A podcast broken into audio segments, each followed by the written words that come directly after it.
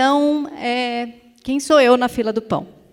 Eu sou a Vivi Arias, todo mundo me chama de Vivi ou Várias, que é o meu login do computador e virou apelido. É, eu odeio fazer a unha, ela está sempre horrorosa. Esse é o meu top artist do ano, acho, achei meio importante, porque, né? Então, é, é isso daqui. O, o primeiro cara, para quem não conhece, é o cara que faz o soundtrack do Game of Thrones. E, então, sabe que eu, esse ano foi difícil para mim, né? Já dá para entender. Mas, além disso, que é o mais importante sobre a minha pessoa, eu sou gerente criativa do Cartoon Network. Eu trabalho para o Cartoon há 20 anos. A gente não precisa fazer conta, eu comecei bem nova. É, eu sou a criadora de uma série do Cartoon Network chamada Toontubers, que é uma série de gameplay que transformou Rigby e Mordecai de apenas um show nos nossos gamers no YouTube. É uma série que hoje tem quase 500 milhões de views no YouTube e no canal na PayTV, ela já atingiu mais de 21 milhões de pessoas na América Latina toda. Então, deu meio certo. É, eu também sou criadora de um bloco de programação chamado Cartoon of Air, que é um bloco para millennials, é, que a gente faz curtas assim, preto e branco, diferentes. É bem legal, o cartoon é igual, só que diferente. E, finalmente, esse ano, é, eu liderei o projeto da Tuntubers League, que é a expansão do Tuntubers, e virou a nossa Liga Gamer. Foi a primeira vez que a gente criou tanto uma Liga Gamer quanto a primeira vez que a gente colocou o canal ao vivo, o linear também, não só o YouTube. Então foi, foi um projeto muito, muito legal. É, eu sou jornalista de formação, mas eu queria ter feito cinema. Mas na minha época não existia um modelo a ser seguido, não existiam mulheres cineastas, então eu achava que eu ia morrer de fome. E aí eu escolhi fazer jornalismo, que não faz muito sentido, né? mas tudo bem. É, eu morei gringamente nos Estados Unidos por 10 anos, então, às vezes, eu talvez vou misturar umas palavras, eu já aceitei isso sobre a minha personalidade. É, eu também. Hoje, esse, esse ano, eu estou começando a explorar outros tipos de criatividade, então, eu estou curtindo muito fazer é, formato, formatação de séries e bíblias e pitch, então, estou começando a explorar esse tipo de criatividade no meu dia a dia.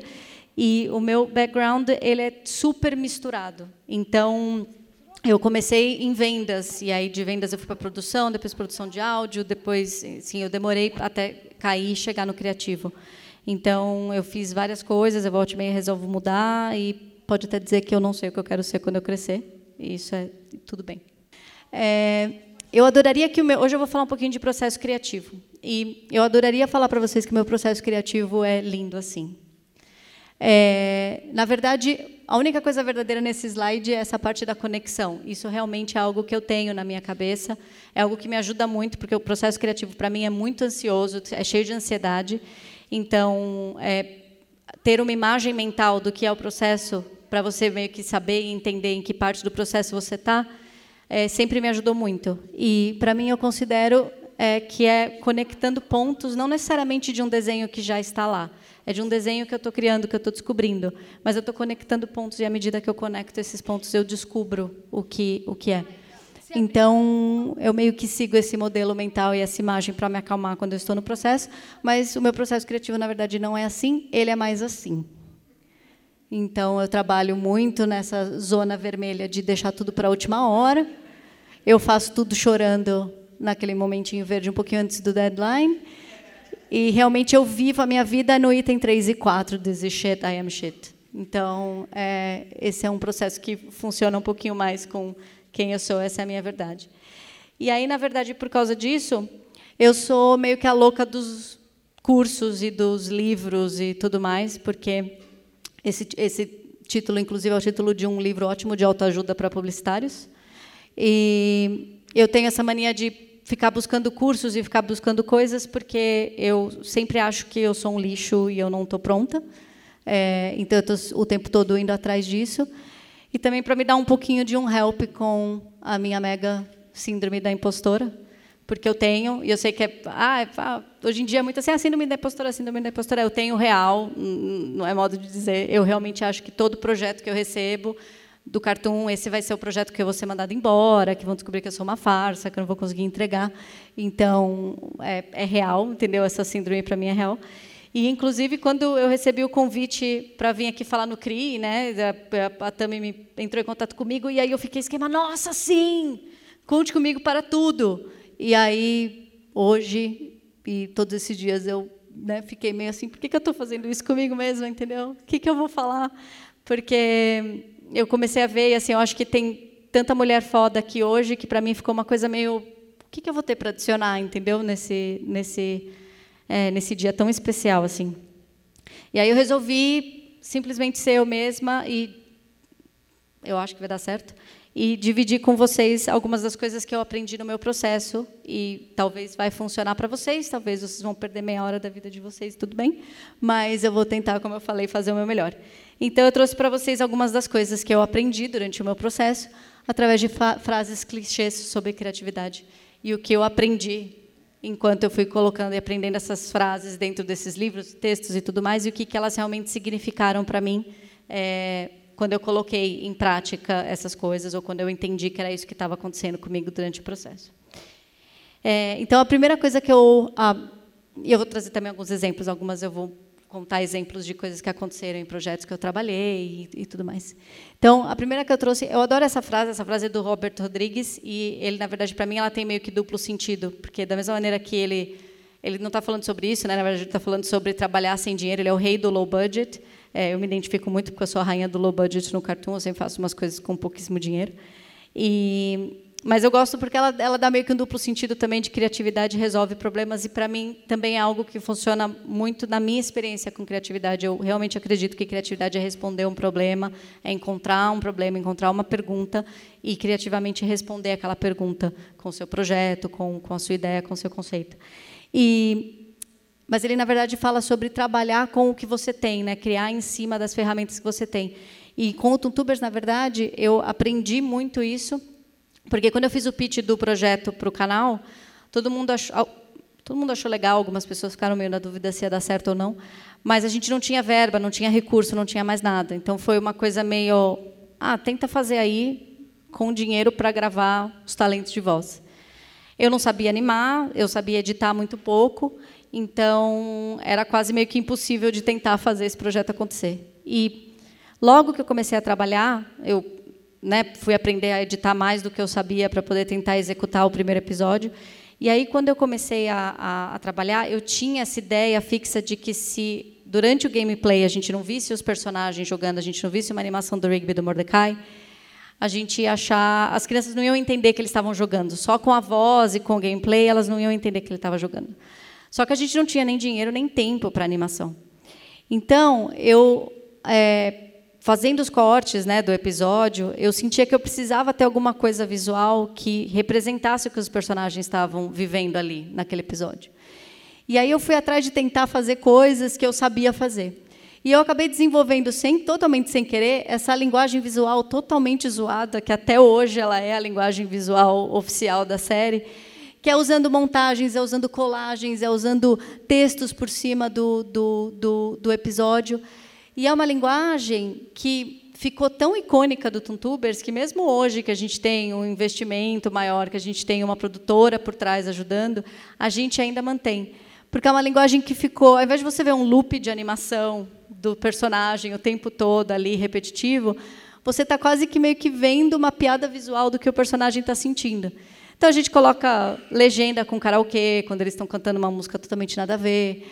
A gente coloca é, a cara dos personagens em cima da cara do Benson, o chefe, quando eles estão putos com alguém que eliminou eles ou fez alguma coisa. Acabou virando um recurso que a gente usou porque a gente não tinha verba, porque a gente não tinha dinheiro, e acabou solucionando criativamente, dando cara para o projeto, assim, inclusive quase que uma linguagem do cartoon no YouTube naquela época. Tipo, o que, que o cartoon deveria fazer? Como que a gente traduz a linguagem do canal para o que a gente está fazendo é, para o YouTube?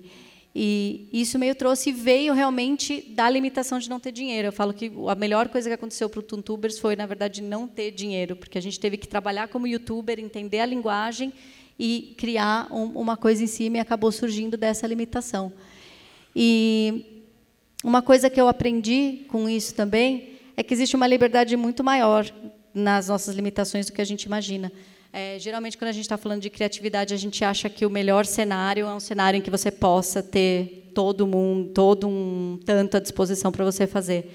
E na verdade é o contrário. Da minha experiência, o que eu aprendi é que toda vez que você está dando volta, assim, rodando em falso é, dentro de um projeto e não conseguindo encontrar muito uma solução, na grande maioria dos casos, pelo menos a minha experiência pessoal, é porque você não entendeu, não achou qual é a pergunta que você está querendo responder, qual é o problema que você está querendo resolver com, com, aquela, com, com, com aquele briefing. Né?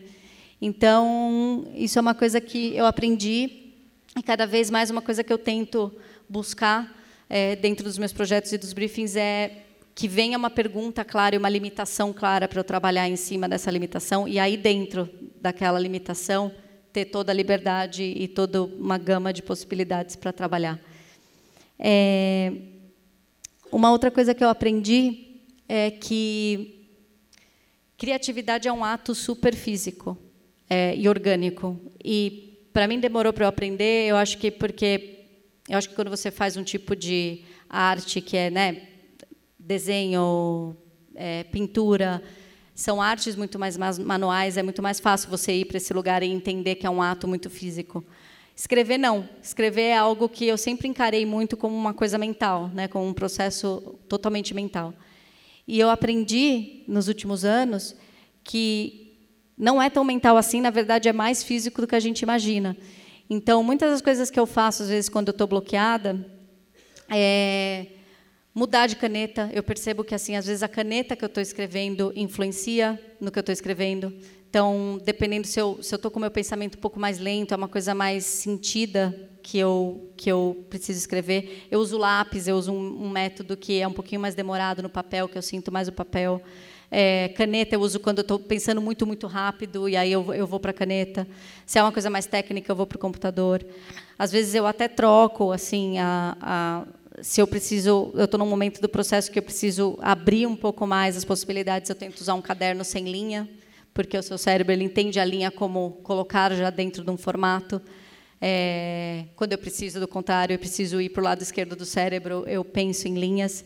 Então, eu descobri que o olhar o processo criativo como algo físico e incluir o seu corpo dentro do que você está fazendo, às vezes ajuda muito com desbloqueio criativo, sabe? Tentar entender como que o seu corpo e o seu cérebro e o que, que você está fazendo ali pode ser um pouco mais manual e colocar o seu o seu cérebro dentro é, daquele daquele né, daquela sensação mais física. Uma coisa que eu faço também muito, às vezes que me ajuda com desbloqueio, é quando eu tenho um problema que eu estou tentando resolver eu tento assim trabalhar, trabalhar, trabalhar bastante nele durante o dia e aí antes de dormir eu me faço essa pergunta, bem assim um pouquinho antes, quase pegando no sono, eu me faço a pergunta que está na minha cabeça e eu não estou conseguindo res resolver. E é batata que depois de um tempo eu acordo com uma resposta, meio que meu cérebro trabalha aquela pergunta durante o sono e aí eu acordo com aquela resposta ou com alguma coisa que me leva para aquela resposta. Então isso também é algo que é, eu faço muito e eu aprendi que o processo criativo é muito mais físico do que qualquer outra coisa. É, eu escutei isso daqui uma vez, eu achei isso muito, muito legal, na verdade. É, isso acontece muito comigo, eu já escutei muito assim de das pessoas reclamarem que elas estão cheias de ideias, mas elas não estão conseguindo executar aquelas ideias ou fazer, né? Poxa, mas eu tô, eu, te, eu tenho um monte de ideia, eu tenho um monte de coisa e eu não estou conseguindo fazer, ou eu estou bloqueado. E aí eu escutei isso de um professor uma vez e eu achei muito legal, que ele falou que um poema é feito com palavras, não ideias. Ideia todo mundo tem. É, e o que ele quis dizer é que não importa a quantidade, ideia todo mundo tem, não importa a quantidade de ideias que você tem, enquanto você não colocar tempo de trabalho no que você faz, você, essas ideias não vão servir para nada. Então, enquanto você não se colocar numa rotina de todo dia sentar e trabalhar nesse conhecimento vertical, né, que é a sua área de atuação, e tempo trabalhando, e dias, e horas, e anos trabalhando na sua área de atuação para desenvolver esse conhecimento vertical da sua área, a ideia não vai adiantar de nada. Porque, na verdade, o que vai te levar para qualquer lugar é esse, é esse ato de fazer a sua arte e, e, e colocar a sua expressão em prática. É, é quase que o que a gente tem que buscar no processo criativo é sempre ser o verbo e não o nome. Então, eu não sou escritor, eu escrevo. Eu não sou pintor, eu pinto. É, ir atrás de ser esse verbo é muito mais produtivo para o processo, é muito mais produtivo para transformar as suas ideias no, no, que você quer que elas virem, do que só ter a ideia em si, e escrever e deixar ela lá num canto e não desenvolver e transformar ela no material que ela realmente tem que ser. Seja cor, seja palavras, seja é, o que for a sua arte. Então, eu aprendi isso, eu achei muito legal, e todo dia eu tento me lembrar de incluir no, na minha rotina o ser o verbo e não ser o nome né, ser a ação. É, não, não jogar fora nenhuma parte sua. Isso é, eu, eu aprendi. Eu tinha uma mania de achar que muitas das coisas que eu fazia não valiam de nada. Assim, ah, escrevi um roteiro para tal curso. Ah, passei tantos dias escrevendo esse texto e deixei de lado, não virou para nada. É, e, e, esse ano, na verdade, aconteceu uma coisa muito legal, e aí eu aprendi que, na verdade, as coisas que a gente faz, esses, esses trabalhos que a gente vai fazendo aqui e ali, de um desenho, um texto, um roteiro, uma coisa que não necessariamente faz parte de um projeto maior, você não está jogando nada disso fora. Na verdade, você está criando ferramentas para a sua caixinha de ferramentas. Então, uma coisa legal que aconteceu comigo esse ano, é, eu tinha eu estava trabalhando num, num, num, projeto, né, num, num pitch de uma série nessa, na Bíblia dessa série, e eu estava meio que travada assim do que, que para onde eu ia, que caminho, que caminho eu ia. E eu comecei a fuçar no meu computador e eu achei uns roteiros assim super antigos da época que eu fiz um curso na UCLA, fiz tudo quanto é curso. E, e aí eu achei esse roteiro assim perdido que eu fiz, tá em inglês que eu fiz enquanto eu morava lá. E era uma história muito doida de uma menina que todo dia de manhã ela meio que flertava com a ideia de se matar, mas ela sempre desencanava e ia para o trabalho porque ela ficava meio que se focava numa coisa muito idiota, engraçada, e aí ela resolvia do tipo, ah, não vou fazer, vou só embora, vou para o trabalho. Então o roteiro começava com ela se jogando do topo do prédio, você achava que ela estava se matando e na verdade ela era um daydream dela. E aí eu comecei a ler esse roteiro e foi muito engraçado, porque estou falando de um roteiro que eu escrevi assim facilmente 10 anos atrás. Então, enquanto eu lia, parecia que era outra pessoa que tinha escrito e não eu mesma, né, que tinha escrito aquilo. E aí, dentro dessa história, eu encontrei elementos e ideias e personagens que viraram sete outras histórias para essa Bíblia que eu estava escrevendo. E então eu entendi que, na verdade, eu não joguei fora nada disso, né? Na verdade, eu era mais uma coisinha na caixinha de ferramenta. Então, a minha sugestão, na verdade, é se vocês conseguirem ter um processo de organização dessas ideias e dessas coisas que surgem de repente, sabe? Um sistema de organização no seu computador. Façam um backup, inclusive, por favor, porque eu já perdi muitos computadores, muitas, muitos arquivos assim, é triste pra caramba. Então, se vocês conseguirem um processo de organização para vocês terem essa caixa de ferramentas organizada e poder ser um lugar que vocês vão quando vocês estão meio que travados ou não sabem para onde ir. É, nenhum nada que a gente faz criativamente é jogado fora. Ele sempre é reutilizado e vira alguma coisa depois de um tempo, porque realmente esse processo criativo leva tempo. Não é algo que é rápido, sabe? A gente está falando de realmente anos assim para os pontos se conectarem. E é, esse eu aprendi também aprendi muito no no Cartoon. Na verdade, eu me dou super bem, porque eu sempre trabalho com gente melhor do que eu. Eles se dão menos, eles se dão mal, porque eles trabalham comigo. E, então, tudo bem. Mas é, eu aprendi que assim ninguém cria nada sozinho. E é, quando você coloca, você se cerca de pessoas melhores do que você, é, elas colocam questões na mesa e coisas que você nunca parou para pensar. E quem e é difícil, é, é challenging, é desafiador é, você precisa de muita terapia. Mas, é, ao mesmo tempo, quem sai ganhando é o seu projeto, é a sua arte, é o que você quer colocar no mundo. E quando eu falo trabalhar com pessoas melhores do que você, é, não são só as pessoas, são também as suas referências. É, tudo que você consome, tudo que você assiste, é, de alguma forma, ela vira uma referência é, dentro do seu corpo, dentro do seu cérebro. Só que o que eu aprendi esse ano é que não necessariamente essa referência vem conscientemente. E eu tenho um exemplo, eu vou contar um exemplo para vocês. Quando eu estava desenvolvendo o Tuntubers, eu estava naquele processo ainda de editar eu mesma, eu de repente, eu, no meio de um episódio, eu cheguei e falei assim: ah, meu, quer saber? Eu vou fazer essa brincadeira de tipo expectativa realidade. Então, eu vou colocar assim a expectativa que você está mandando bem para caramba no, no, game lá e tudo mais. E aí, em paralelo, colocar a realidade de você só perdendo, game over, tudo dando errado, super engraçado e tal. Achei, ficou super legal. Achei demais. E em nenhum momento eu me liguei que isso estava vindo de algum lugar. Eu sabia que estava provavelmente vindo de algum lugar, mas eu não foi uma referência assim, nossa, eu vim em tal lugar e eu vou fazer isso. Eu só simplesmente coloquei e achei incrível. Um ano e pouco depois, eu estava em casa, a TV estava ligada e estava passando um dos meus filmes top 5 favoritos da minha vida, que é Os 500 Dias com Ela. E aí eu me deparei com essa cena maravilhosa, que é uma cena que eu amo desse, desse filme, assim, que eu, toda vez que eu assisti eu chorei, eu desesperei, assim, é maravilhosa. E quando eu bati o olho, eu falei, cara, é daqui que veio essa referência. E ela não veio consciente. Então, acho que às vezes a gente tem a mania de né, pensar, putz, criação é referência, criação é referência. É verdade. Você é um mix das suas referências e das pessoas que você tem ao seu redor, que você conversa, que você troca ideia, que você aprende com elas. Mas não necessariamente essa referência vem consciente. Às vezes ela é um material que está simplesmente trabalhando lá no seu subconsciente o tempo todo.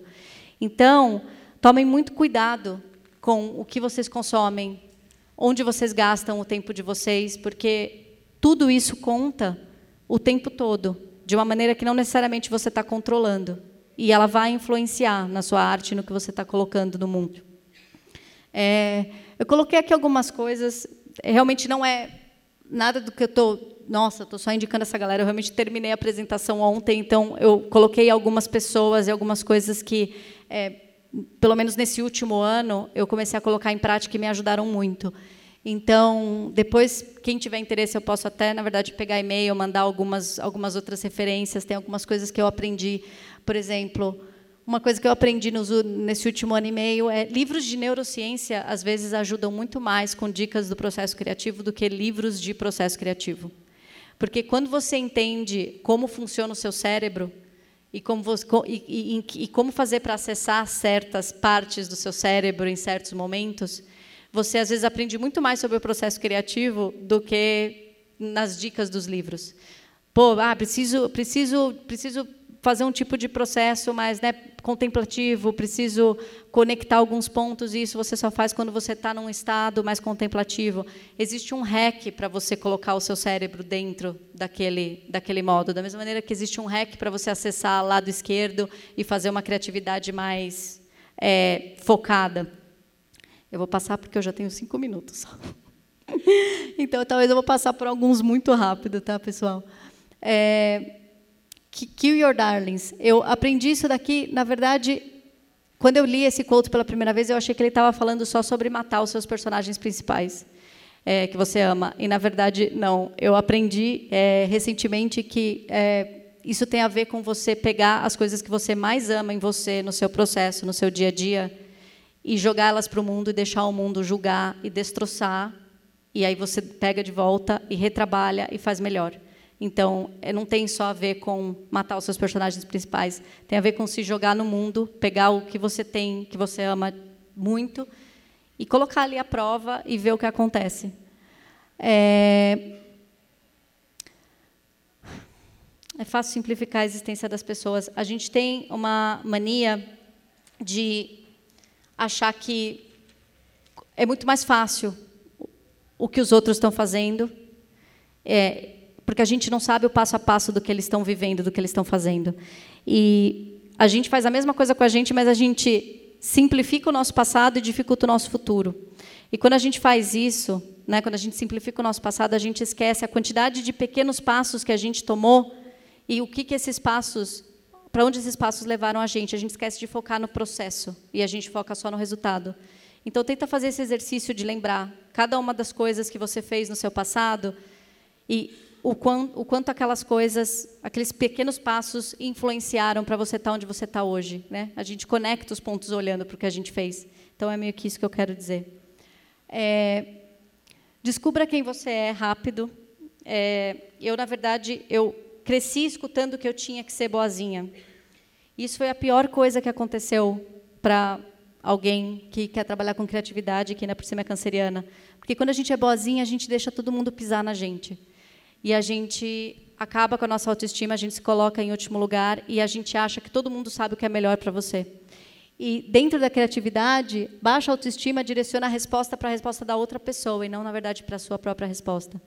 Então, trabalhem na sua autoestima, trabalhem no seu psicológico, façam terapia. Quando vocês estão trabalhando na sua autoestima, vocês também estão trabalhando no seu processo criativo. É, tempo não é dinheiro, tempo é energia, e eu vou tentar meio que talvez passar e, e, e parar com esse, porque eu acho que eu estou o quê? Já acabou o meu tempo, provavelmente? Não, ainda tem mais um pouquinho. Tá. É, isso eu acho que é muito importante. E uma coisa que eu aprendi recentemente é que tempo e onde você coloca a sua energia tem mais relação com o sucesso do que qualquer outra coisa. Tempo é muito importante e a gente deixa as pessoas levarem o nosso tempo muito facilmente, muito, muito facilmente. Então, é, cuidem desse tempo, porque o processo criativo e você realmente desenvolver a sua arte, desenvolver é, o que você quer fazer, é, é muito, muito demorado mesmo. É, então, o tempo é precioso. Sabe? Não deixam as pessoas roubarem ele de vocês. E eu vou, na verdade, eu vou pular algumas coisinhas e depois tudo bem. Para eu poder fechar, porque eu sei que eu estou apertadinha, né? Eu vou. Eu queria falar uma, uma, uma coisa no final apesar do, da brincadeira idiota. É, eu queria falar sobre, sobre uma coisa, na verdade, eu vou até ler, porque eu não quero mess this up. É, eu fiquei muito feliz com o convite de falar aqui no CRI, eu achei uma responsabilidade muito, muito grande. E eu vou até ler, na verdade, um, um, um, um textinho pequenininho de fechamento que eu fiz para garantir que eu não vou falar errado. Eu acredito que deveria existir um modelo de responsabilidade maior em relação à narrativa do que o que temos hoje. Qualquer que seja a sua narrativa, escrita, desenhada, pintada, cantada. O que se fala em um microfone para centenas, milhares e milhões de pessoas tem um impacto na experiência individual de cada um que vai além do que podemos sequer especular. Vidas podem ser totalmente alteradas e afetadas de maneira profunda por uma simples ideia ou, muito pior, por uma história mal contada. Precisamos rever urgentemente como contamos as nossas histórias. E os arquétipos da jornada do herói precisam ser revisitados. Precisamos de um novo mito. Precisamos de pelo menos jornadas do herói e mais jornadas da heroína. Eu formei o meu caráter e a minha personalidade em um momento muito diferente da história do mundo, em que meninas eram forçadas a acreditar que existia sim uma lista enorme de possibilidades e sonhos nesse mundo que nunca pertenceriam a elas. Eu fui uma dessas meninas e acreditei que para mim só existia uma possibilidade: escrever sobre o que eu amava, nunca ser o que eu amava. Por isso escolhi ser jornalista e desisti de ser cineasta. Simplesmente não existia uma modelo a ser seguida na época.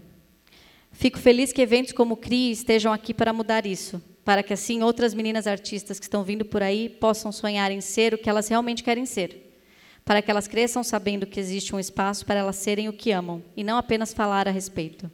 E que assim este ciclo do bem siga sendo propagado e elas sigam passando para frente mensagens boas, positivas, que propagam o crescimento e a autodescoberta de todas. E quem sabe assim, desde pequenas, aprendam a contar as histórias certas. O sonho da pequena cineasta que ainda existe dentro de mim agradece e se orgulha de poder participar da construção desse futuro aqui hoje. Obrigada, Cri. Realmente conte comigo para tudo.